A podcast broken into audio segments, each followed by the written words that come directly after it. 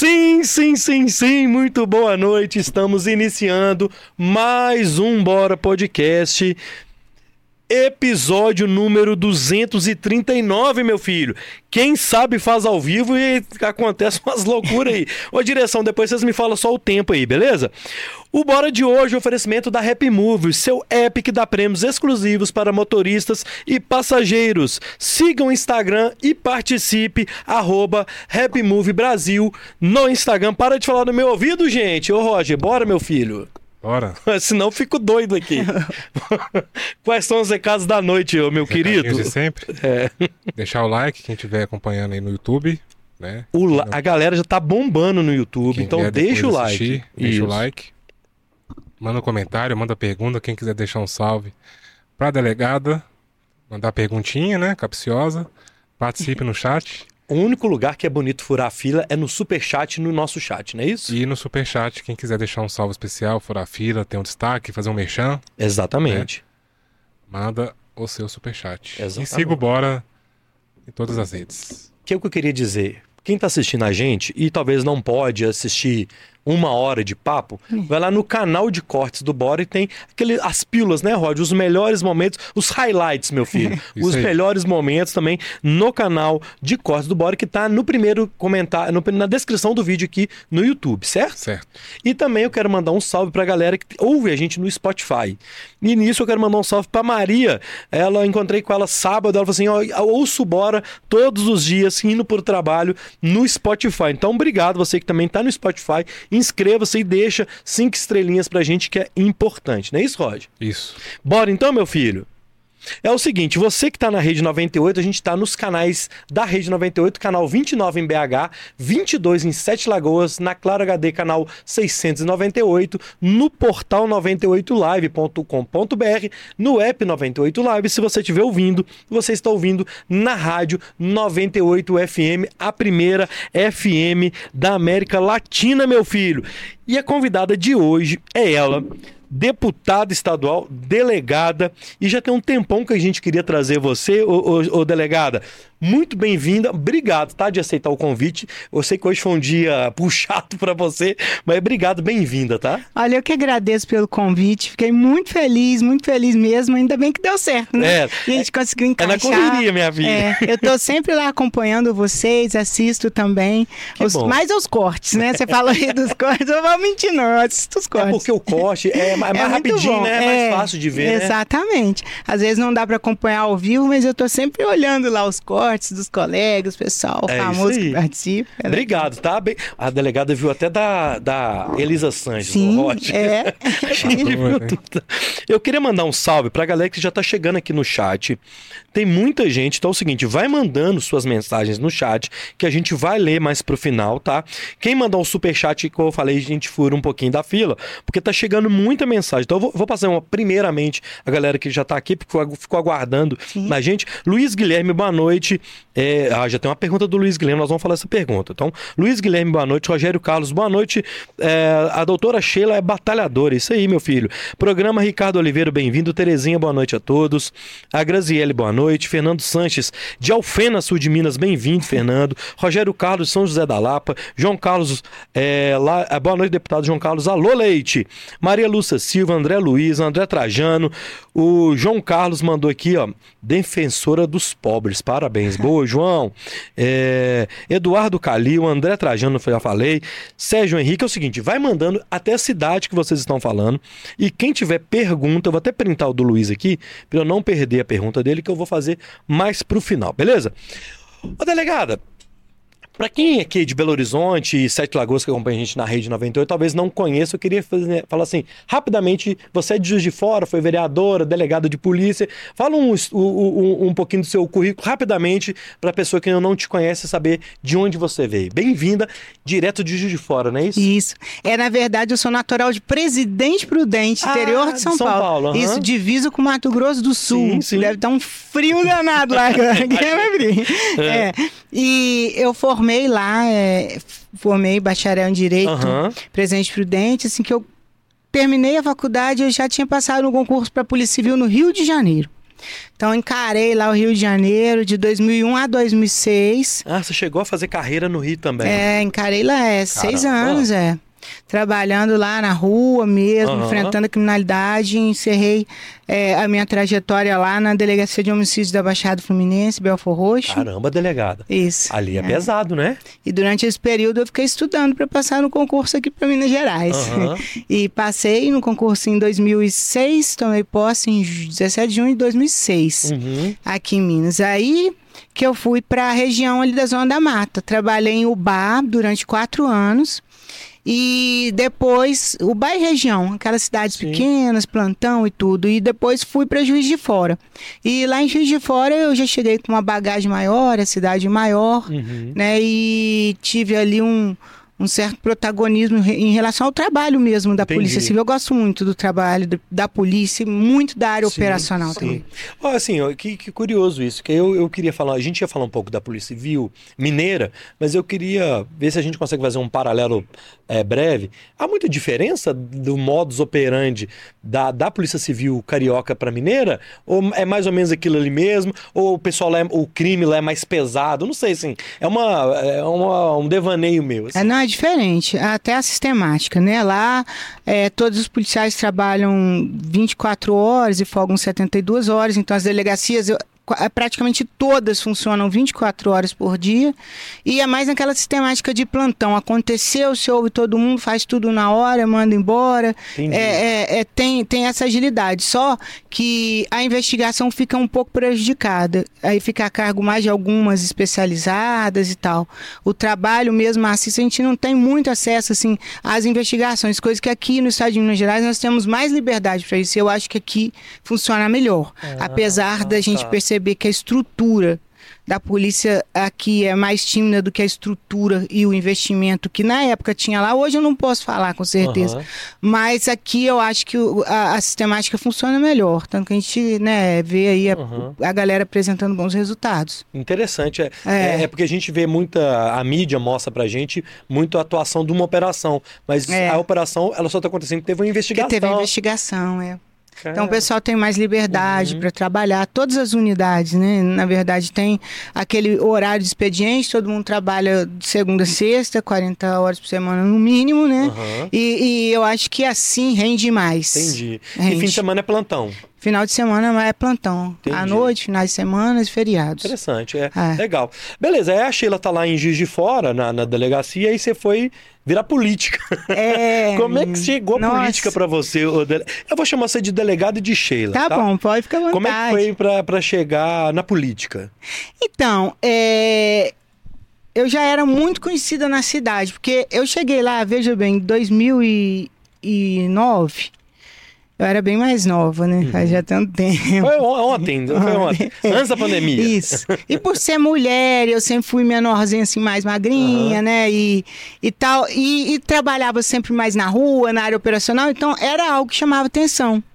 E, e eu acho que na época era a única delegada ou policial que, que fazia mais operações externas mesmo.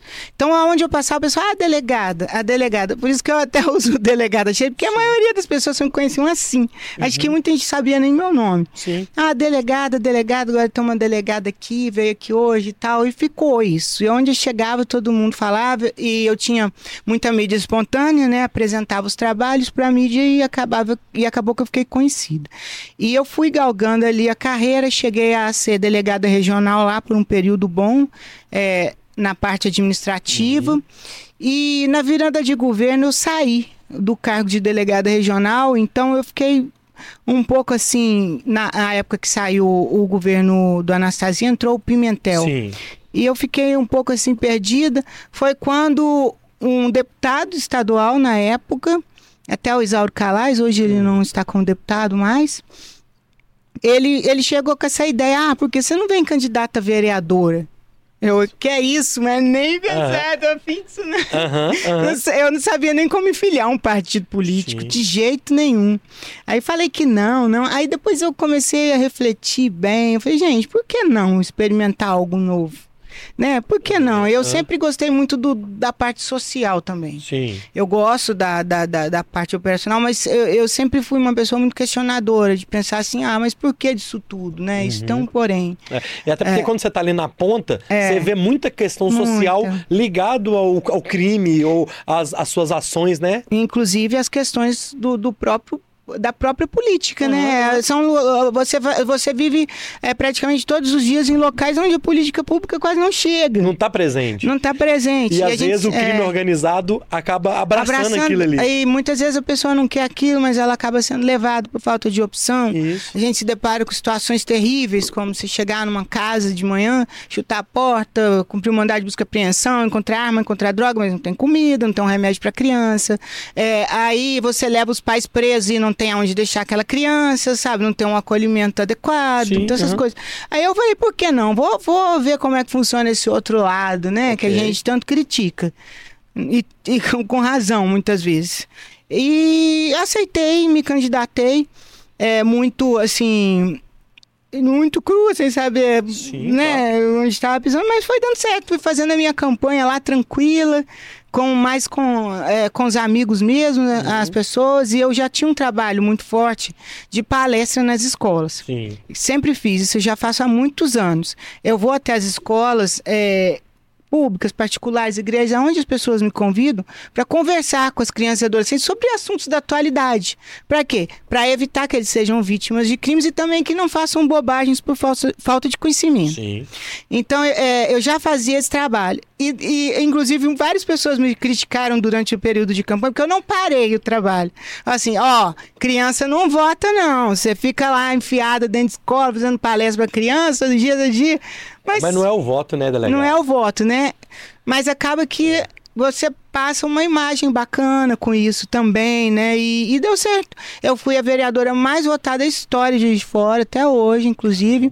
Tive quase 10 mil votos, 9.921 votos. É voto demais. Para Juiz de Fora é muita coisa, assim, né? A média lá é 2.600, 3 mil votos. Então, assim, foi muita coisa. Aí, automaticamente, as pessoas mesmo já te projetam a ser candidata. É, dar o cacife pra É. poder vir pra deputado, né? Aí me candidatei em 2018 a deputada estadual, fui, fui uma deputada bem votada também. Uhum.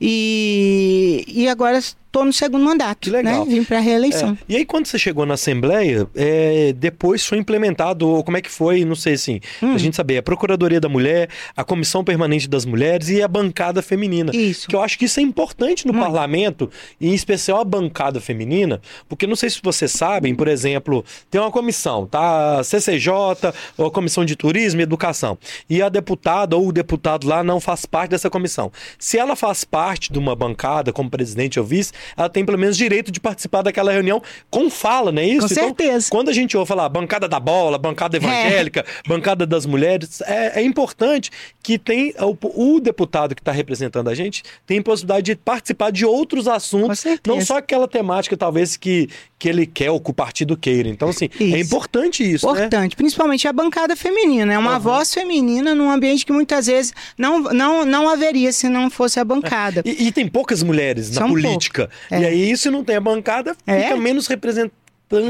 Menos representativo ainda, Isso. né? Hoje na Assembleia é recorde, né? Somos 15, 15. deputadas. é. É Ah, na recorde. legislatura passada estávamos em Em nove. nove, aham. Então é recorde e assim quando eu cheguei lá na Assembleia, é, a primeira comissão que eu ocupei, fui convidada, foi a comissão, foi a presi, fui a presidente da comissão de combate ao uso de crack e outras drogas. Aham. E nessa legislatura eu continuo como presidente dessa comissão. É um- Inclusive, Luiz, hoje é o Dia Mundial é. de combate às drogas. Isso, é, isso é sério, né? É, Ter um e- dia é. mundial, porque não é uma coisa, não é boa, né? E nós vamos falar disso, É. porque no último mês saiu uma notícia aí que tá para votar aí no STF a liberação, né? É, pois E é. aí eu quero saber da sua opinião disso mais pra frente, Tá bom, calma. tá bom. Aí beleza, esse, aí é, é importante da bancada Isso. feminina, né? Na legislatura passada também, eu fui membro efetivo da, da Comissão de Defesa dos Direitos da Mulher. Foi a primeira vez que, que funcionou essa comissão lá como uma comissão permanente. Então foi um Importante. momento importante de construção. Uhum. Né? É, nessa legislatura eu continuo membro efetivo dessa Comissão de Defesa dos Direitos da Mulher.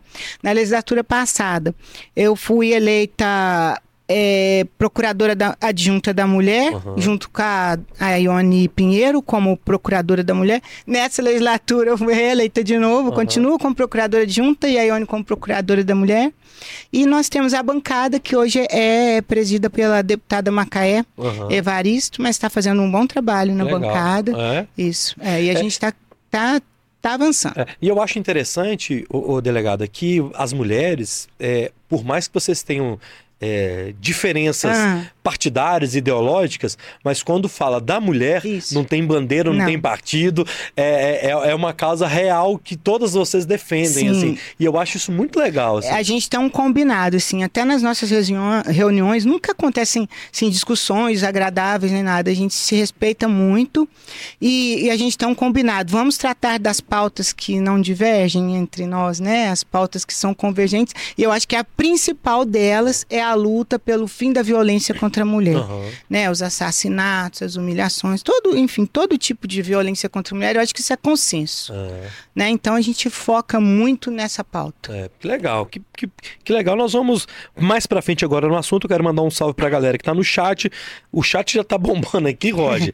Se surgir superchat e eu não ver, você me fala, beleza? Falou, meu jovem. Falou. Então vamos lá. Ô, ô, ô, Sheila, vamos. Eu queria já falar da droga, porque tem essa notícia agora de março, de maio agora, há pouco tempo atrás. O que, que você acha sobre esse assunto? Assim, as pessoas. Porque você não. Eu fico imaginando um delegado, o policial civil, o policial militar que está na rua ali também. É, o que, que a droga traz de malefício para a sociedade como um todo? Não é só no indivíduo. É, o crime organizado, o, tráfico de drogas é, é- é um mal comum para a sociedade. E aí tem essa votação que tá para chegar aí. Qual que é a sua opinião sobre essa questão da liberação das drogas? assim? Não, eu sou assim, 100% contra, mas é. não tem, não tem, não existe nenhum argumento que eu tenha ouvido até hoje que me fizesse mudar de opinião ou me fizesse pensar, pelo menos perder o meu tempo pensando em mudar de opinião, de jeito nenhum. Você, já viu muita coisa assim por causa de droga Aham. como policial que você possa até contar pra gente de, do que, o que leva a pessoa a ser, né? Quase tudo que eu vi de ruim é por conta das drogas. A gente tem uma, um, um- um dado estatístico aqui no estado de Minas Gerais que cerca de 80% dos crimes violentos têm alguma relação com as drogas, seja o consumo ou seja o tráfico. 80%. E quase todos os homicídios. Todos os assassinatos que não seja assim, até os passionais, eu posso dizer, sabe, que tem alguma relação com droga. Quando eu falo em droga, eu falo das listas e listas. Aham. Álcool é uma droga perigosa também. Sim. É, ela não é só porta de entrada, não. Ela destrói a vida das pessoas também. O álcool destrói a vida das pessoas também, quando não é utilizado com moderação. Aham. Sabe? Então eu não tenho nada a favor das drogas, sou totalmente contra essa liberação burra. E eles utilizam assim vários argumentos totalmente ineficazes, frágeis, para estar. Tá, é, é, para querer vender isso para as pessoas, imagina, você acha? Imagina, eu acho que nem quem faz uso de maconha gostaria de ver o filho fazem, Aham, fazendo uso. aham. Então, como que, que tem a coragem de fazer um negócio É, desse? falam até assim, ah, um baseadinho não faz É, mal, não mas faz. É, tem a porta de entrada. Tem até um estatístico, ou tem alguma coisa que você sabe dessa porta de entrada? Normalmente é o álcool, né, ô Sheila? Olha, o álcool é a maior porta de entrada realmente. A, pessoa, quando chega em um determinado estágio do alcoolismo, ele perde um- os freios inibitórios. Né? Então, quando a pessoa perde os freios inibitórios, ela, ela se torna mais vulnerável a aceitar outro, outros tipos de substância. Ou então, a não perceber a gravidade de, de, de fazer o uso de outros tipos de substâncias mais fortes até que o álcool, né? Que, ou que, que tenham um grau de dependência muito maior. Como, por exemplo, a gente tem visto aí drogas com um grau de 100% de dependência. Ou seja, se você utilizar pela primeira vez, a chance de você se tornar um dependente daquela droga é 100%. São as drogas à base de fentanil, o próprio crack é 90%. A cada 10 pessoas que utilizam o crack pela primeira vez, 9 se tornam dependentes de crack. Então isso é muito sério, seríssimo, assim, mais que as pessoas imaginam. Então, a- como que a gente sabe disso? É, eu já fiz muitos trabalhos é, em comunidades terapêuticas, ligadas às igrejas ou não, ligadas à sociedade civil, aonde é, a gente conversa muito com os- as pessoas que estão ali, os internos, os recuperandos. E, e eu sempre pergunto, sempre, sempre pergunto como tudo começou e, e a resposta é sempre a mesma. Ou começou com álcool, ou começou com, com a maconha Uhum. para fazer parte de um grupo e tal. E depois é, foi, foi, foi sentindo né, os sintomas Uhum. que, a, que a química causa no cérebro e foi se tornando realmente Caramba. dependente, destruindo a vida e chegando no fundo do poço. E, e o engraçado é que quando a gente pergunta, então, é, qual- o, o que levou essas pessoas a estarem ali para saírem dessa vida? É, qual foi o, O- o gatilho. o gatilho, a virada? É, é tão impressionante, vale muito a pena, até se você tiver curiosidade, conversar com essas pessoas que estão lá. É sempre alguma coisa que a gente nem imagina. Só- vou contar só rapidinho. Pode, um, vontade. relatar aqui um- um- uma história que A gente adora história, ô É. delegado. que, que me marcou. Ele disse que ele é lá de Juiz de Fora, essa pessoa, e ele disse que estava todo imundo, maltrapilho, tinha passado a noite usando crack embaixo do viaduto na Avenida Brasil, que é perto da aonde funciona a feira livre. Aham. Aí ele levantou com muita fome e falou: Vou na feira ver se eu consigo o resto de alguma coisa para comer ou pedir alguma coisa para alguém. E quando ele estava caminhando na, na, na beirada assim da, do passeio, passou um carro por ele. Meio que devagar freou, voltou, olhou. Aí o carro deu a volta no quarteirão, passou de novo e parou do lado dele. Falou: Ô, Fulano, é você? Aí, aí ele, muito sem graça, reconheceu Uhum. um colega de escola de tempos atrás. Aí ele falou: Ah, é, sou eu mesmo. Pô, cara, que que é isso, meu? Sai dessa vida. Você não merece isso, não, cara. Vai procurar Deus, vai procurar, né, se recuperar, sai dessa. Aí começaram a buzinar atrás do carro e o cara foi embora e ele nunca mais viu. Mas ele disse que ele se sentiu tão mal naquele momento. Alguma coisa tocou. E ele se sentiu tão mal, tão mal, que aí ele se lembrou de, de uma pessoa que havia abordado ele embaixo do viaduto e, e oferecido, e ele foi atrás, buscou e estava ali, se Cara. recuperando. E, e, e essa pessoa nem sabe disso. Então, às vezes, você consegue até ajudar alguém sem saber, Sem saber. né? É, às vezes, a pessoa foi usada mesmo para poder estar ajudando. E as histórias são muito assim, sabe? Todos eles têm a sua história. O pai falou, a mãe chorou, a mãe berrou, é, é, é, ele. Todo mundo falou, todo mundo pediu, mas aquele momento foi o momento dele. Uhum. E não, é- mas não acontece com todo mundo, infelizmente. É, às vezes a gente não. É uma, às vezes um mom- uma palavra que a gente dá com uma pessoa que a gente É. nem imagina. É aquele, aquele é o gatilho positivo. né? É, exatamente. Que coisa. É. Já aconteceu, por exemplo, de alguma operação é, de vocês chegarem na casa e, s- e tá lá os pais, talvez viciados, e ter criança nesse ambiente? Há muitas. É, né? Várias. Ah, Crianças, infelizmente, crianças crescem vendo os pais comercializarem drogas, usarem drogas, e ali no meio deles. De toda. eu- cheguei numa casa, inclusive uma- um dos casos que mais me chocou, assim, classe média alta. E, e eu cheguei a, a- O pessoal fez uma denúncia na polícia e nós fomos lá checar. A Polícia Civil não faz esse tipo de coisa, normalmente é a Polícia Militar. Uhum. Mas como eram conhecidos nosso, então nós fomos lá para olhar. Que entramos na casa, estava uma mãe, sabe, com um, um namorado dentro da casa. E assim, as crianças brincando pela casa e de cima várias carreiras prontas de droga, Que aquilo isso. espalhado, se vê muitas coisas assim dentro da casa. E depois a gente pegou várias fotos também, além disso, de que, que assim, comprovavam que Uhum. esse namorado abusava das crianças, ainda fotografava e ela imprimia as fotos, sabe? Então, assim, situação ruim de se ver. Né? E a grande, na grande maioria dos casos onde a gente vai fazer esse tipo de abordagem, tem crianças. Uhum. Que A grande maioria, e uma, duas, três, dez, tem, tem crianças. E aí, por isso que é importante você, né, no papel hoje até de.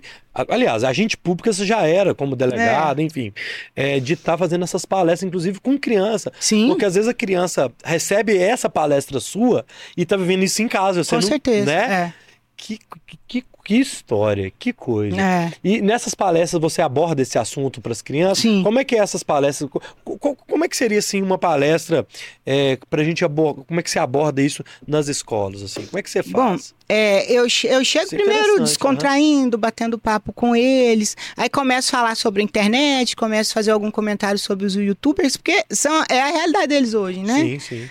Aí falo os que eu gosto, os que eu não gosto, aí eu falo que eu tenho os boca suja e peço pra eles falarem e tal. Tem uns esquerdistas. É, tem também. Aí vou brincando, ganhando a confiança Aham. deles assim. Aí depois eu, vou, eu começo a entrar no- nos assuntos relacionados à internet.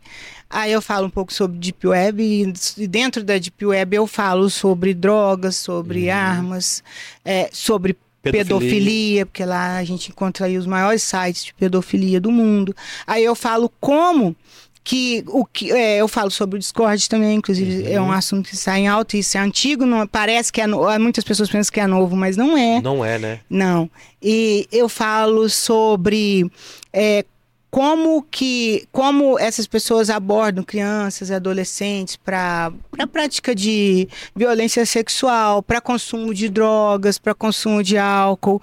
É, por que, que eles fazem isso? Por que, que dopam muitas vezes os adolescentes quando marcam encontros? É, Aí falo qual é o tipo de droga que dopa, o que, que acontece para produzir material pornográfico e ganhar dinheiro com isso. Hoje em dia não existe mais a figura do pedófilo, qualquer pessoa pode ser, desde que ele tenha ali o interesse pecuniário, né? Então Ah. eles enganam, eles produzem esses materiais para vender, ganhar muito dinheiro.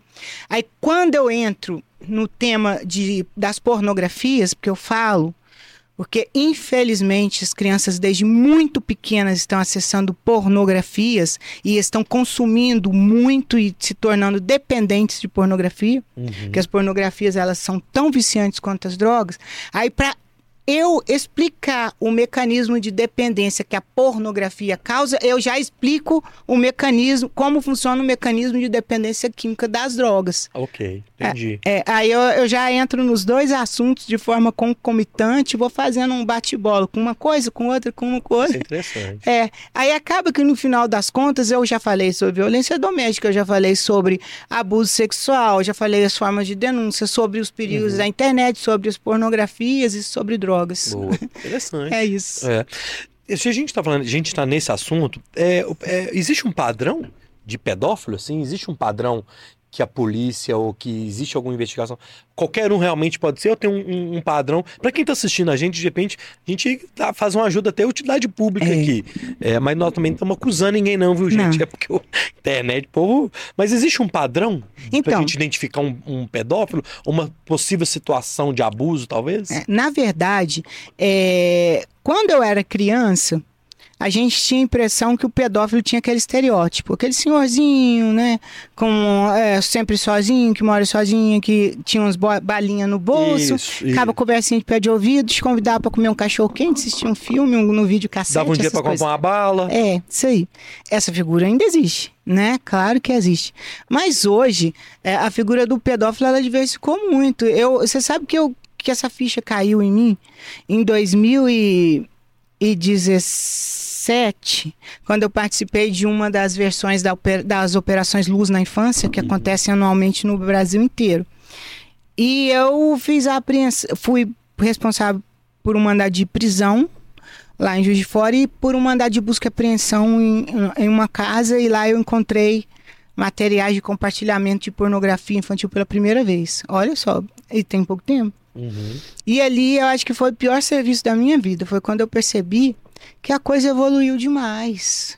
Evoluiu demais e que o pedófilo pode ser qualquer pessoa, pode ser homem, pode ser mulher, pode ser idoso, pode ser jovem, pode ser o adolescente que está abusando das crianças menores, no campinho de futebol, no banheiro de escola, dentro de casa, por excesso de consumo de pornografias né, vai estimulando esse comportamento e, e essas outras pessoas para ganhar dinheiro, muito dinheiro. São os psicopatas, os narcisistas, né? É um mercado disso. É um mercado. Hoje, o mercado da pornografia já é a terceira fonte de renda mundial do crime organizado.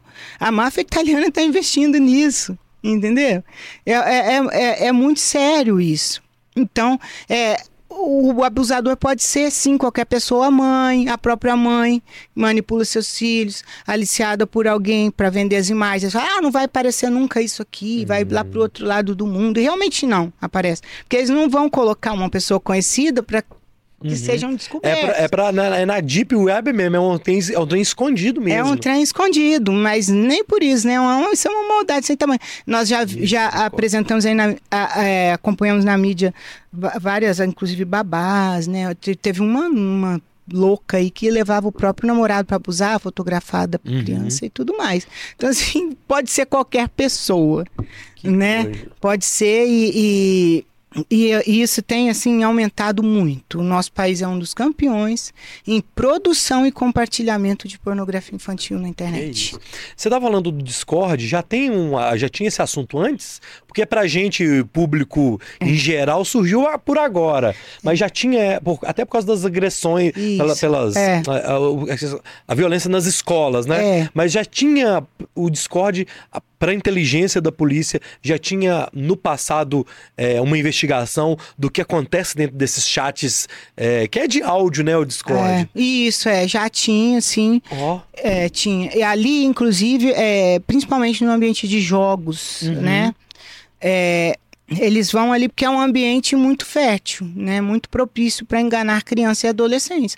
É, o jogo, né? Você vai encontrar ali crianças e eles têm certeza que aquelas pessoas são amigos deles, vai ganhando a confiança, né? Intimidade, confiança, uhum. ouve conversando, né? Por áudio, que seja o dia inteiro. Daqui a pouco eles migram para o WhatsApp, né? Já estão com outros tipos de conversa e já vai migrando para o encontro e ali acontecem as coisas.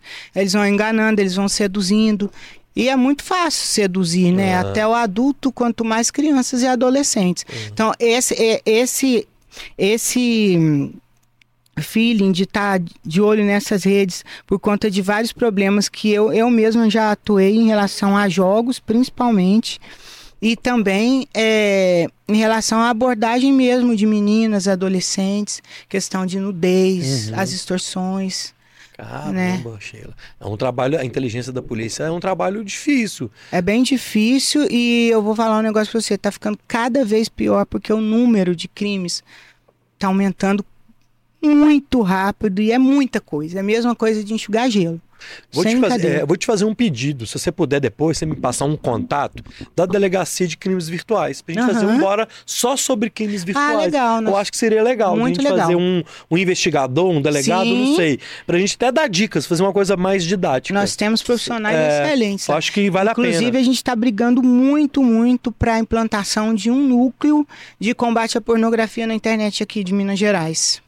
A, a pornografia não, a pornografia infantil uhum. e a pedofilia.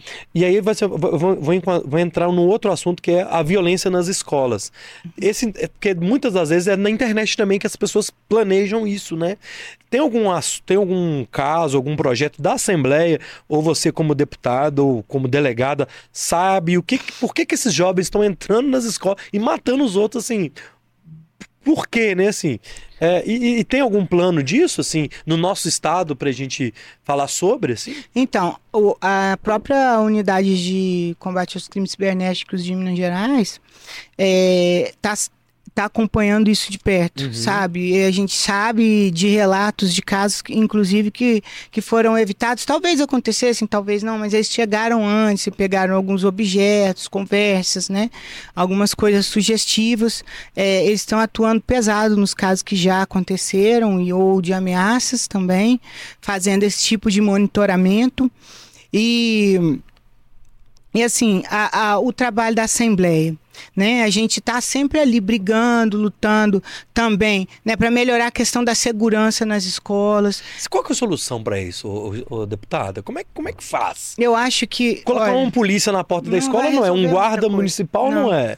É, eu acho que vai muito é, da mudança de, mesmo de paradigma e de orientação, principalmente em relação aos pais, né?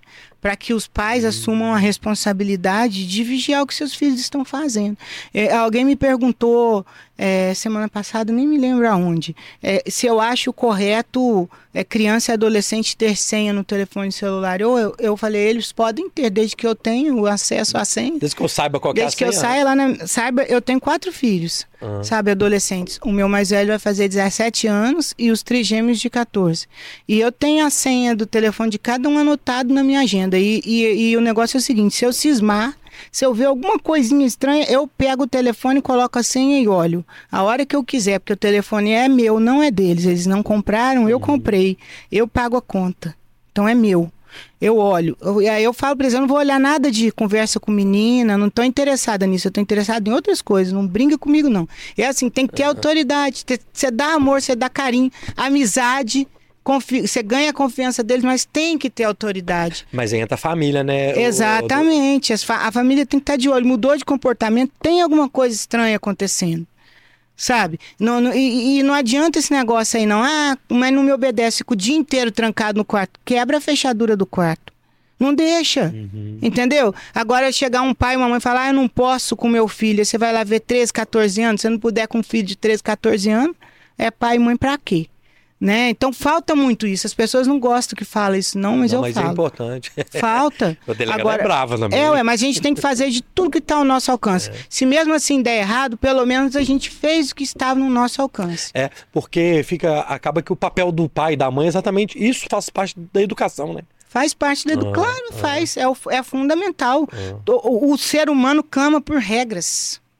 É, Por que, que quando você chega na comunidade terapêutica de, de recuperação de dependente químico, eles, eles ficam lá igual, igual pré-escola? Tem um horário para Tem acordar, pra tem horário para dormir, tem regra para tudo, senão não fica lá.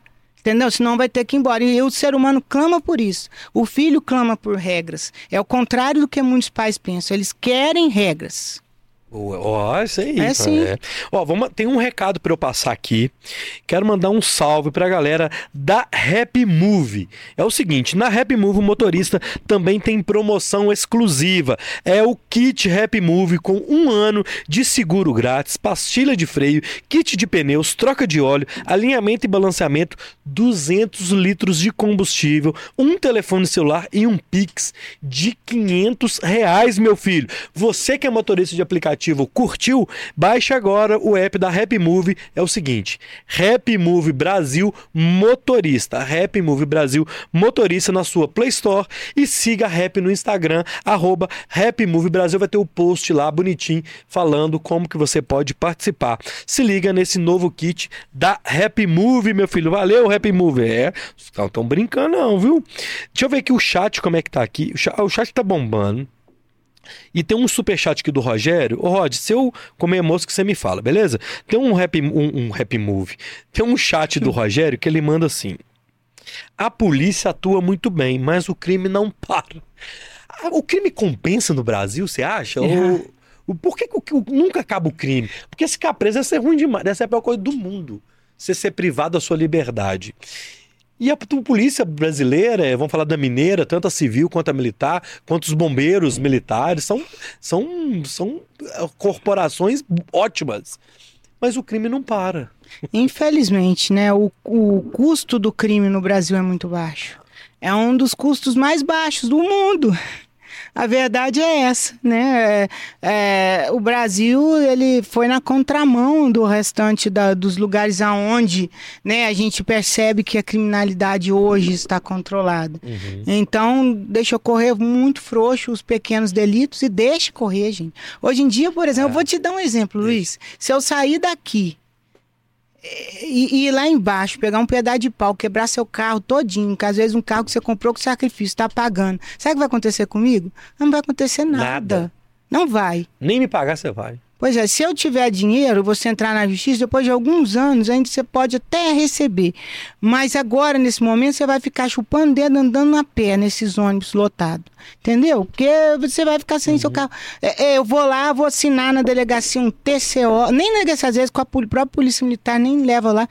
Um TCO e vai ficar aquilo lá na, na, na pilha, porque só aumenta, só aumenta, porque nada acontece, aí vai virando aquela bola de neve, fica lá na pilha e não vai acontecer nada. Que loucura. É, então, é, o, o custo do crime é muito baixo. E a pessoa, e a gente sabe, é aquela teoria até inglesa, né? Da, da, da teoria das janelas quebradas. A pessoa hoje começa tampando a pedra numa janela, não aconteceu nada. Amanhã ela entra no quintal, vai levar uma bola que está no quintal, não aconteceu nada. Ela vai quebrar sua porta, vai levar as suas coisas. Amanhã ela vai te matar e por aí vai. Né? O, o, o a criminalidade ela é progressiva. Uhum. Né? A gente, isso a gente vê. E, e, e tanto que que nas cadeias brasileiras é um rodízio que acontece, né? São sempre os mesmos. Você acha que, que são muitos presos, são mesmos mesmo. É Quem os entra e sai, entra e sai, entra e sai. Então compensa. Porque se não compensasse ir para cadeia, eles não fariam de novo. Certo? E, e sabem que chega lá e que vai sair rapidinho. É, agora, é, vamos, vamos no extremo aí. Né? Um cara que vai lá e, e porque a mãe não, não aceitou o termo do relacionamento com a namorada, vai lá, estupra a filha dela de 10 anos e põe fogo na garotinha viva na mata, cê- isso é um monstro, Uhum. é um psicopata. Um ser desse não pode viver em sociedade. O mínimo para ele é uma prisão perpétua. Só que não, ele fica 10, 12 anos, se ficar preso, e depois ele vai sair, ele vai fazer de novo. Porque compensa, para ele compensa, entendeu? Isso é loucura. Cara. A gente viver num lugar assim. Então a criminalidade vai só aumentando, aumentando, aumentando, e a população vive dentro das grades, vive refém. A verdade é que quem a gente, né, da sociedade civil, é, a gente acaba ficando preso nos, pró- nos nossos próprios medos. Com certeza. Porque a gente não tem liberdade, porque a gente tá sempre preocupado com medo e sendo roubado, né? É, e, e, assim, a- as nossas legislações penais no Brasil, elas nunca foram levadas a sério, né? É, é, é, quem, até pouco tempo, aí até antes de 2018, por exemplo, quem faziam as leis, né, lá, lá do Congresso, a gente sabe, essas ONGs ligadas aos, aos direitos humanos, humanos deturpados, eu não sou contra os direitos humanos, todo mundo é ser humano, mas eles são deturpados, entendeu? Eles são, né, eh, eles confundem o conceito de direitos humanos e então criam só leis que trazem somente benefícios para bandidos. Pra quem comete o crime. Para quem comete o crime. Eles, eles, eh, eles só se preocupam com o preso na hora de fazer a legislação, com o preso, com o criminoso. Não lembram que existe a vítima e nem a família da vítima. Sabe uma coisa que eu fico, eu fico viajando? É, por exemplo, a pessoa comete um crime, é presa, recebe comida, tudo lá. Só que se ele matou um pai de família, a família ficou sem alimento aí. Porque era o provedor na Não casa, é? muitas das vezes, assim. Pois é. Cadê o direito humano pra família da vítima, né? É, e a vítima teve a prisão perpétua né, lá no jazigo. Né? Hum, Loucura, bicho. exatamente. É, assim, nós estamos falando de, de- dessa criminalidade. É, você, como uma mulher e, e delegada e de direitos é, das mulheres, esse. é, quando o cara. Porque o cara não chega e comete o crime contra a mulher, passional, feminicídio. Ele dá vários sinais. Ele dá vários sinais. Ele tem medida protetiva, tem tudo. Para que que serve essa medida protetiva que ela não protege nada? E um cara que ele ameaça a mulher cinco, seis vezes, ele vai cometer o crime. Está na cara. Por que, que esse cara já não pode ser enjaulado, já não pode sofrer algum. Não sei. Não tem qual a solução para esse pra gente acabar com isso que é, uma, é um absurdo que acontece aqui no Brasil e é dentro de casa, né? É dentro de casa. É, o número de casos é muito grande. Né? Infelizmente, isso é cultural no nosso país, por isso que é até importante. Até esse trabalho nas escolas é super importante, sabe? Para mudar mesmo esse sentimento de pós-propriedade que muitos homens têm. Isso vem desde a época de co- da colonização. Eu, eu assim, de- de- durante esse- todos esses anos na polícia, são 22 anos ao todo, né? E, e, é, eu percebo que o maior causador de todas as tragédias é o sentimento de posse e propriedade que alguns homens têm em relação à mulher.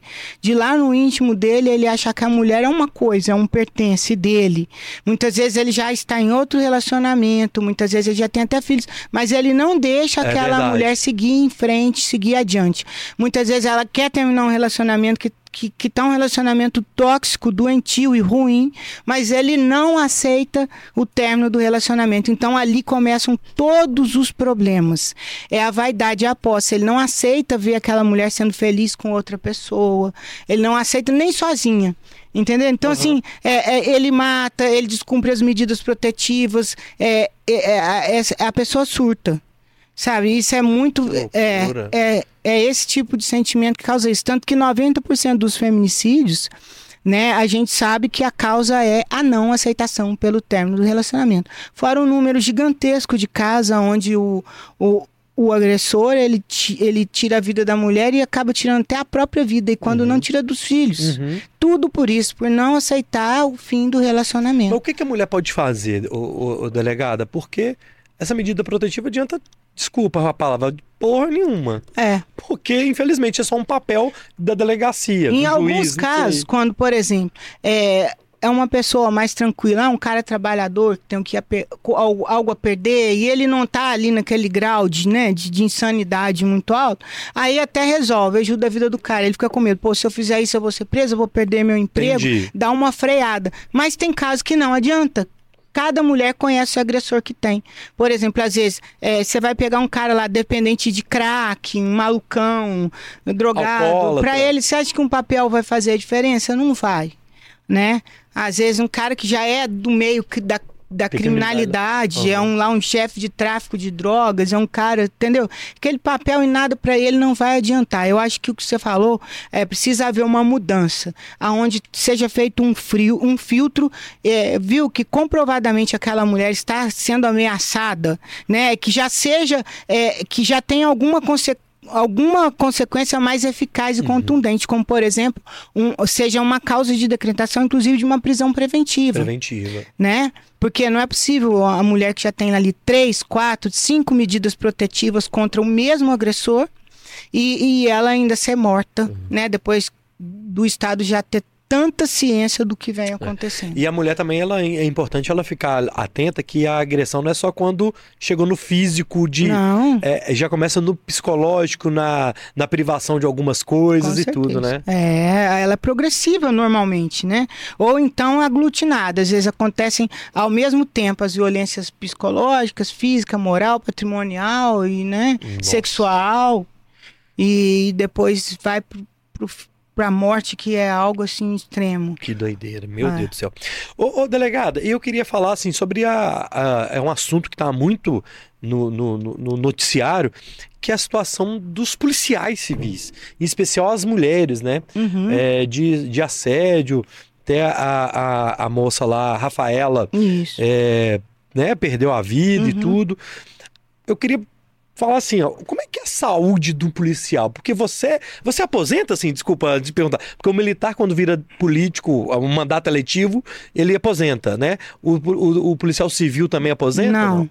Não. Ah, então você não é uma delegada aposentada? Não, eu, sou, eu, estou na ativa. Ah, é, tá. Aí o que, que acontece? Eu, eu, eu recebo uma licença para ah, tá. ocupar o mandato eletivo. Ah, tá, é, ok. Então, mas você continua sendo uma uhum. delegada. Sou delegada ativa, okay. com meu porte de arma, arma da corporação, Entendi. tudo. É, e aí, é. assim, é, como é que é a saúde mental de um policial? Porque você é uma policial, uma delegada e viveu muitos anos em delegacia, Sim. tanto uh, delegada regional, então você Tudo. teve muitos. Como é que é a saúde desse policial, a saúde especial mental, né? Assim, é. que é uma é uma profissão difícil, né? São seres humanos, todo, eles são todos seres humanos e cada um tem a sua peculiaridade, a sua diferença, né? A capacidade mental das pessoas, elas não são iguais. Uhum. E nos, nos, testes psicotécnicos, ah, muitas vezes não consegue ali você aferir quem tem mais capacidade mental para suportar coisas terríveis e quem não tem.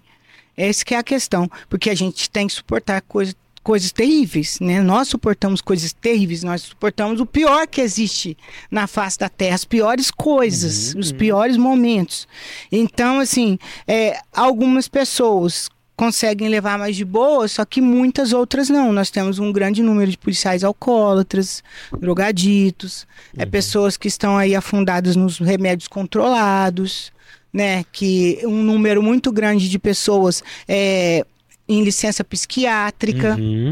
E nós temos um número muito alto também de suicídio na corporação, pessoas que não suportam, muitas vezes não só por problemas da própria corporação, mas às vezes é por conta ali do, dos problemas da, da é, que enfrenta no dia a dia, na rotina, começa também a, começam a surgir os problemas familiares, Uhum. sabe, os problemas pessoais, os problemas financeiros, e a pessoa acaba que, que aquilo vai tomando uma proporção muito grande e muitas pessoas não resistem.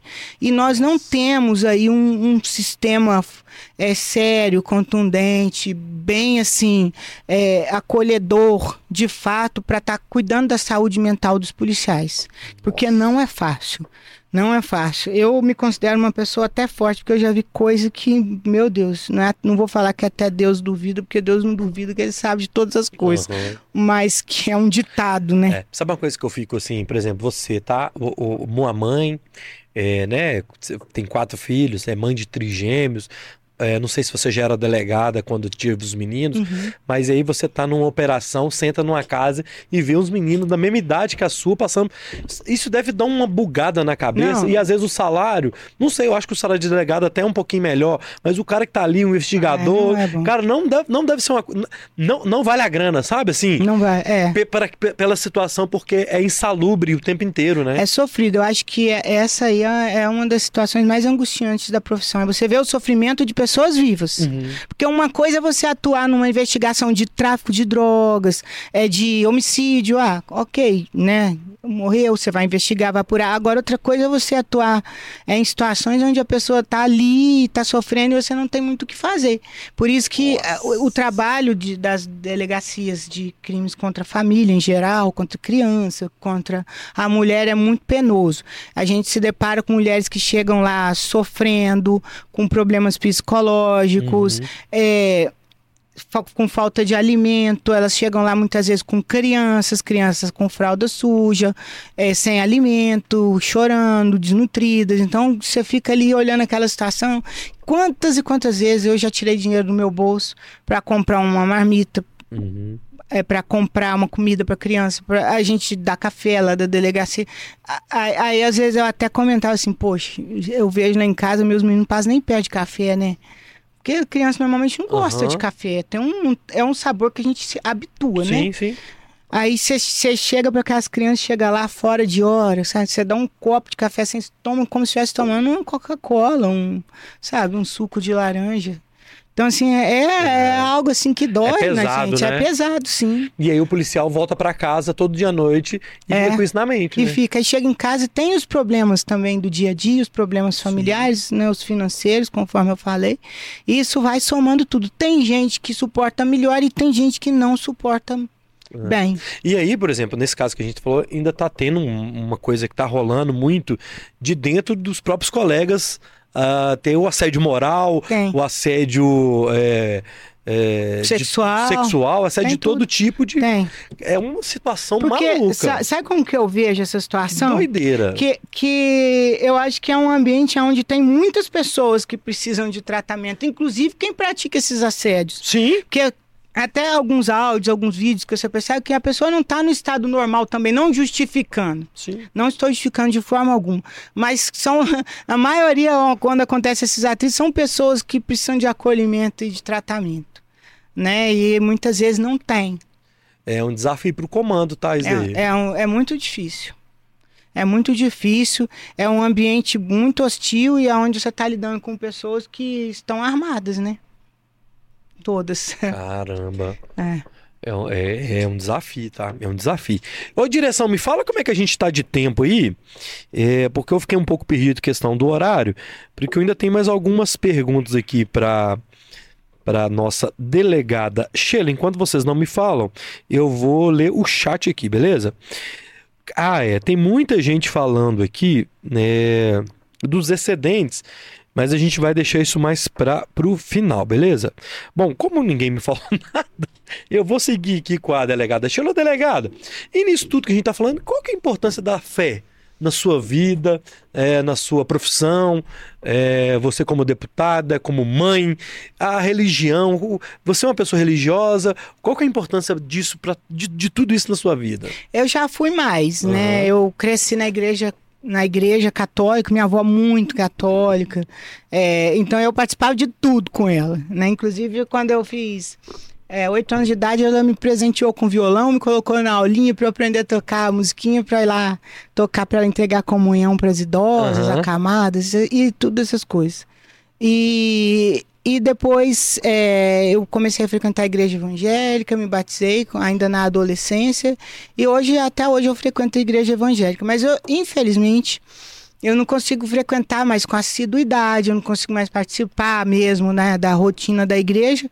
Porque, né, Uhum. moro longe, são as viagens, aí chega em casa o final de semana, é tanta coisa, filho, e precisa dar conta, mas na medida do possível eu tô sempre participando. Né? Inclusive, eu faço muitas palestras também nas igrejas, para as mulheres, para as crianças, para os adolescentes e tal. E a fé, para mim, é tudo. Né? Aquele ditado, a fé move montanhas e move mesmo. E Eu Mesmo. tenho muita fé. Muita, muita, muita. Tipo, é, a nível de, às vezes, eu querer muito alguma coisa, mentalizar e, e não ter a mínima condição daquilo acontecer. E a gente pede para Deus, coloca nas mãos dele, e as coisas vão acontecendo, vão acontecendo e no fim dá tudo certo. Sabe? Aí depois você fala, caramba, né? Como pode, né?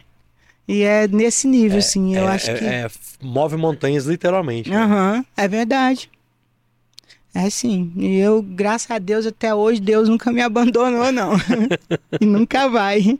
Ó, é, eu, eu vou fazer o seguinte, eu quero fazer um combinado com você, que eu tenho que encerrar na 98, mas Uhum. eu queria só falar um, falar um pouco. A gente não falou do Bolsonaro, minha filha. Ah, Então é o seguinte, eu vou pedir pra você, pra gente ficar, a gente vai fazer um, você que tá no YouTube, eu vou fazer um encerramento da 98, mas vou fazer o chorinho do Bora, que é mais 5, 6 minutinhos só no YouTube pra gente fazer as últimas. Tá bom. Combinado? Combinado. Então você que tá na 98, corre aí, coloque ó, Delegada Sheila no Bora Podcast, que você vai assistir o finalzinho no YouTube. Você que tá no YouTube, eu vou encerrar, mas eu não tô encerrando não. Nós vamos continuar ao vivo pra gente fazer as últimas pra delegado, beleza? Ô, delegado, eu queria que você mandasse um recado final, assim, pra quem tá assistindo você na Rede 98 e ouvindo na rádio. É, um recado pra quem assistiu você até agora, pra conhecer o seu trabalho, passa suas redes sociais aí. Obrigado em nome da 98 por você ter vindo bater esse papo com a gente. Obrigado mesmo. eu que agradeço. Sem censura, não falou É. que não podia falar de nada, pode falar de tudo. né? Isso é. Eu que agradeço, né, a todas as pessoas que estão aí acompanhando. Pedir para vocês acompanharem o meu trabalho, é, todas as minhas redes é o Delegada Sheila Aham. e, e principalmente colocando ali sugestões, sugestões de pautas, né, críticas também. As críticas são importantes, as críticas construtivas, ideias. A gente está, nós estamos abertos ali a tudo. Afinal de contas, eu sou uma servidora pública, né? e Estou ali para servir mesmo. O pessoal é, acompanha lá os nossos vídeos, né? Os nossos comentários. E é isso aí, estamos sempre à disposição. Arroba Delegada Sheila em Isso. todas as redes, beleza? Quero mandar um salve pra nossa parceira aqui, Rap Move, que é o app que dá prêmios exclusivos para motoristas e passageiros. Siga o Instagram da Rap Move, arroba Rap Move Brasil e participe, meu filho. Tem uma promoção aí do Kit Rap Move, que ó, ó lindo de se de participar e de ganhar, beleza? É, eu quero falar o seguinte: na próxima quinta-feira, para quem tá assistindo ao vivo, a gente também tem Bora Podcast com o Felipe Ghisoli, o professor de Física e Matemática do canal Universo Narrado, na próxima quinta aqui na Rede 98, beleza? Quero mandar um salve para a equipe técnica da 98 aí que brilhou hoje, meu filho. Daniel, o Talibã, o nosso querido Teufi, a Roberta na produção, o Roger aqui na direção de estúdio. É isso é na loucura que a gente que o carro anda, né, não, Roger? Isso aí. Então. Este foi o Bora número 239 com a delegada Sheila aqui na Rede 98. Fiquem com Deus até a quinta-feira ou até, sei lá se você tá vendo a reprise, até qualquer momento. Até a próxima. Pode encerrar. Fui! Você que tá no YouTube, a gente continua. Ô, delegada, é, e o Bolsonaro, minha filha? Como é? Eles vão, canse- eles vão. Você já fez o Pix pro Bolsonaro? Eu não fiz ainda, não. Esse pessoal vai, vai caçar ele, não, não vai deixar ele inelegível, não vai? Ah, eu não sei. É, eu tô achando que vão arrumar pra ele. Ele vai ser candidato a nada mais não, viu, Sheila? É. Tomara que não, né? Mas é. a tendência, né? A perseguição muito grande, O que, né? que você achou, assim, da, da, da população escolher? Porque, mal ou ruim, a maioria da população escolheu o Lula, né? O que, É. que você acha disso, assim? Qual, qual, qual o retrato que você vê da população de fazer esse- essa escolha, assim, para comandar o país novamente? Eu acho que a- a- o governo Bolsonaro foi a grande chance que a direita teve, né, de retornar ao protagonismo. Uhum. É, e, e essa, essa eleição do Lula serviu, é, a meu ver, para que a direita abrisse os olhos, né? E pudesse fazer, e possa fazer uma análise sincera, né? Dos pontos é, aonde hou- houveram falhas, né? Da, é, aonde pode melhorar para que a gente possa voltar ao protagonismo novamente, que- que, é o que eu acredito, porque é, o atual governo, ok, foi eleito democraticamente, mas tem metido os pés pelas mãos e a gente não vê diferença nenhuma, né? É. A verdade, diferença não. Eu acho que a situação está até bem pior Uhum. nesse momento, com certeza. A gente tem visto aí um aumento da criminalidade em larga escala Sim. Né? Porque a gente sabe que é, muitos deles se sentem mais acolhidos, isso é fato, né? Então tem aumentado sim, a gente tem sentido isso, inclusive lá na região da Zona da Mata, em Juiz de Fora, organizações criminosas entrando ali para a cidade, mas rapidinho isso já vai ser resolvido, porque eu tô sabendo, sabe? E inclusive é não só essa questão, mas até a questão econômica. Cadê as promessas? Cadê o salário mínimo de não sei quanto? Né? Cadê a picanha? Cadê tudo que eu tô vendo o povo é passando fome e piorando cada vez mais. Então, assim, eu acho que a gente quer que, que a gente não torce para dar certo. Eu não sou assim, né? Claro que eu não quero ver as pessoas passando dificuldade, mas infelizmente não é o que a gente está vendo. É. É, é, é um trem, então, assim, por exemplo, o, o- você vai falar do desmatamento, né? Lembra? É. Pegavam Uhum. no pé do desmatamento, tá Pois é, bem pior. tá bem pior. É, a, a violência, a criminalidade aumentou. Então, assim, é um trem que é, é difícil, assim, porque a população escolhe. Eu também não, não acho ruim, não, porque também, já que a maioria pediu, é porque É, também tinha alguma coisa que não, não agradava. E realmente o Bolsonaro também, ele é. Falou demais também, meu filho. Mas é isso, né? Assim, é torcer que a população tenha algum benefício disso, porque o povo é muito sofrido, o povo, o povo brasileiro, né? É, muito sofrido. É. E, e o governo Zema? Qual que é a sua expectativa para esse novo governo Zema? É, o que, que você vê, o que, que você pensa? É, ô Zema, tá, o IPVA tá caro, os juros, viu, deputado? Já tô logo te avisando. Fui pagar um IPVA atrasado aí, minha filha. 20 pulsa, é que dói no bolso, ô deputada. Como é que você vê o segundo mandato do, do Zema? Olha, eu acho que no segundo mandato eles, eles voltaram um pouco diferentes, né? Uhum. Estão buscando uma aproximação maior até com a Casa Um Legislativa. diálogo melhor, talvez. um né? diálogo melhor, né, com o político, porque é, não tem essa de estar na política é político, gente.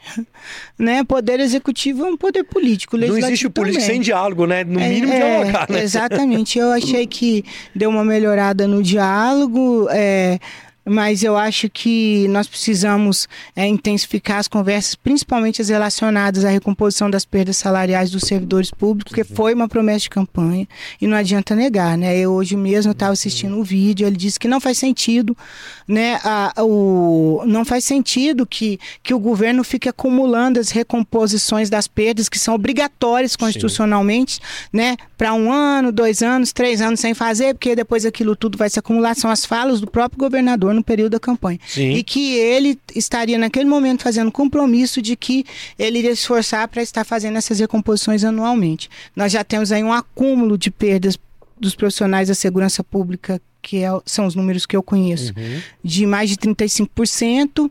A, as perdas do ano passado pagas esse ano são 5,8% e, e parece que nem os 5,8% nós temos garantidos ainda para esse ano. Então, é- esse é um ponto muito sensível que precisa ser observado, porque as coisas estão muito caras. As coisas estão muito caras. Você pega ali 35%, tira 35% do carro em supermercado. Porque os- o que o servidor público ganha, maremada para pagar. Quando paga escola, é, é, né? A maioria tá migrando aí e, e é, é o alimento mesmo, uma roupinha, uma gasolina. Então não, não dá para tirar 35% do carro em supermercado, né? É, é complicado. Então, esse ponto É um aí. desafio, né, Eu assim. acho, eu, eu acho que o governo está indo bem, mas esse é um ponto sensível que precisa ser Ok. revisto. E eu queria fazer assim, ó, agora que é o corte, né, minha filha? Tem alguma operação lá na polícia que foi curiosa? Porque a gente falou de tragédia, de coisa ruim, mas eu acho que pode ter, já teve alguma, alguma que você lembre aí de primeira, assim, que eu te peguei de surpresa. Alguma coisa que foi curiosa? Que eu imagino bem deve ter, né? Operação curiosa que, sei lá, não sei, não sei dizer. Teve alguma que você possa dizer que você lembra, assim, de supetão? Supetão é muito bom, hein? Dicionário do Mineirês, hein? Como? É curiosa em qual sentido? Ah, não sei. Tipo assim, você vai lá fazer uma ocorrência, o pessoal fala que uma coisa não é, é uma coisa engraçada, então até um, um bebum engraçado, não sei. Ah, nossa. Várias, né? Tem alguma que você possa contar que você lembra? Não, assim. Bem que eu sei de surpresa é difícil, né? É, é difícil, porque é tanta coisa, tanta coisa. Eu só, a gente costuma lembrar só das coisas ruins. Né? coisa ruim tem de sobra.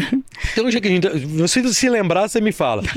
É aquela história de bandido bom e bandido morto, você concorda com isso? Ah, eu vou ser bem sincero. Eu, como sou uma pessoa cristã e quem me conhece sabe disso, eu, eu não sou muito a favor disso, não, sabe? Eu acho que quem deu a vida é que tira. Ok. né? Deus deu a vida, Deus tira se ele quiser. E, e eu, mas eu, eu sou muito a favor da prisão perpétua para para pessoas que não têm conceito, gente, psicopata tem que ficar preso para sempre. Aham. Agora, e principalmente aqui no Brasil, essa questão de, de prisão de morte, de pena de morte aqui no Brasil, é, ela é complicada, porque nós não temos um, um sistema é, de justiça justo ainda, né? Não- Quem sabe um dia, né? Tudo muito moroso, É. tudo muito complicado, então é- essa situação é difícil. E, e tem até um pouco de corrupção, né? É, Então, tem até- também, né? É, então assim, eu acho que É. você, ter- você chegar e tirar uma vida, mas deixar guardado lá, você pode, né? É, É. deixar guardado lá, né? É importante. uns que merece, né? É, tem, tem muitos, né? E a gente tá falando disso, o que, que acha dessas saidinhas? Nego que assassina a mãe sai no dia das mães, Ah. o que assassina filho sai no Natal. Que, qual que é a sua opinião de saidinha pra, pra bandido? Não só das, não só, não sou contra só as saidinhas, mas eu sou contra qualquer privilégio que, vi- que, que chegaram através dessas legislações transversais. O meu ponto de vista é o seguinte: foi, foi condenado a 20 anos, fica preso 20, anos. Não tem esse negócio. Mui- eu acho que eu acho que dá para você conceder assim, no muito, uma, uma é, como se diz, uma liberdade condicional Nos últimos cinco nos anos. últimos anos, por aquela pessoa que, ok, realmente, né, apresentou uma mudança e tal, mas fora isso, cara, é, mu- é muito privilégio para bandido que tem nesse país. Não dá para aceitar isso, né? Não dá. Enquanto isso, a gente vê gente aí, ó, é preso injustamente, igual aquela galera. Não, não estou justificando também o, o episódio do 8 de janeiro, mas tem muita gente ali que eles, eles, eles re- ressuscitaram o Instituto né, que é o Instituto da Prisão por Averiguação, que já foi é, extinto na Constituição de 1988, né? Você só pode prender alguém se você puder delimitar exatamente a conduta de cada um. Vamos combinar. Então, isso para mim é ditadura. Ai, me desculpar. E falando nisso, a... vai tá rolando hoje, eu já vi muitas pessoas postando a questão da criança trans. Você fala muito de, de criança, no, no, né? Da, da- direito das crianças e tudo. O que, que você acha disso, por exemplo, de ter criança em parada gay? Eu acho que, assim, ó, tá tendo a parada lá pros adultos, pode brincar, É, manifestar, desfilar, faz o que você quiser. Eu só não, não sou muito acordo de criança. Pra assim. que isso, né? É, Aí eu pergunto. disso, assim, Eu- né? é isso que eu não sei. É, é, eu fico me questionando, pra quê? Qual a necessidade de levar uma criança pra participar de algo de cunho sexual, Uhum, inclusive? uhum. né?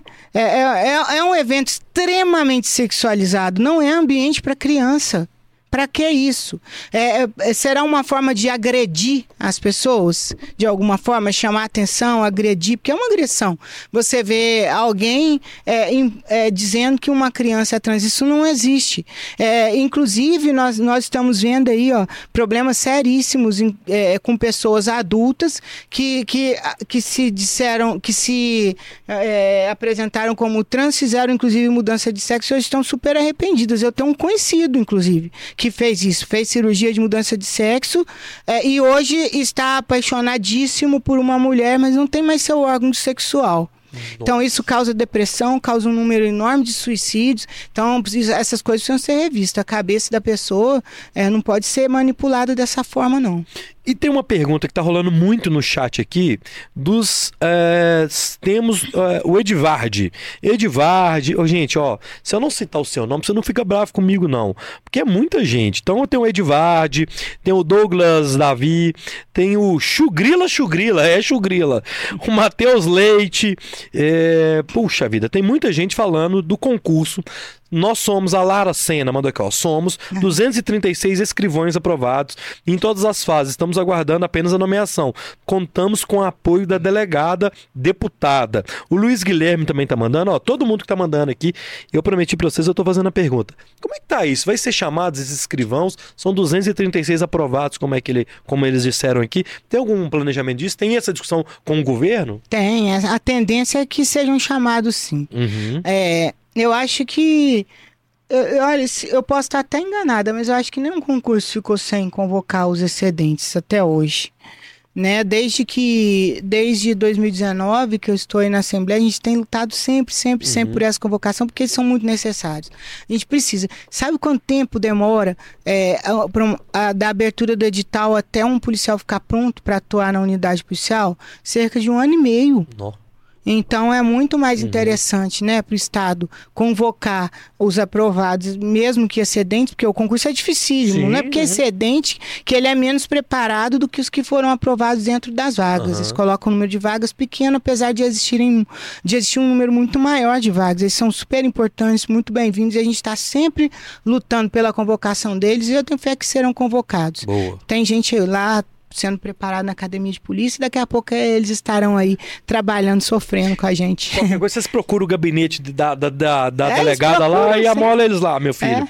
É. Lucas Barbosa, boa noite. É a última, hein? Sheila, como o eleitor brasileiro precisa pensar e refletir para termos mais mulheres como vereadoras, deputadas, senadoras, até delegadas, é, enfim. A mulher está participando da sociedade. Manda um salve pro Wallace Souza, pro Glênio Alves e pro Lucas Barbosa. Um salve para vocês três que está sempre acompanhando o Bora aqui. O dia que vocês vierem na 98, vou dar um copo do Bora para cada um. Pro Lucas, pro Wallace e pro Glenn. Vocês me cobram. Outro dia o Wallace veio aqui na 98, eu não, nem, nem mexi com ele. Você, quando for assim, ô Wallace, você chega e me, me dá um abraço, meu filho.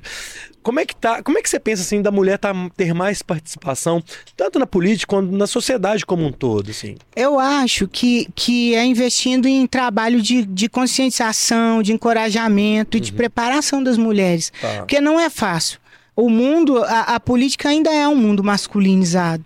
É um mundo masculino e a gente não tem muita vida fácil ali, não. Até, até por conta dos meandros. Então, assim, por exemplo, é, tem uma residência, é, ah, vamos lançar um candidato a vereador, normalmente, ou a prefeito, ou qualquer coisa, qualquer cargo eletivo.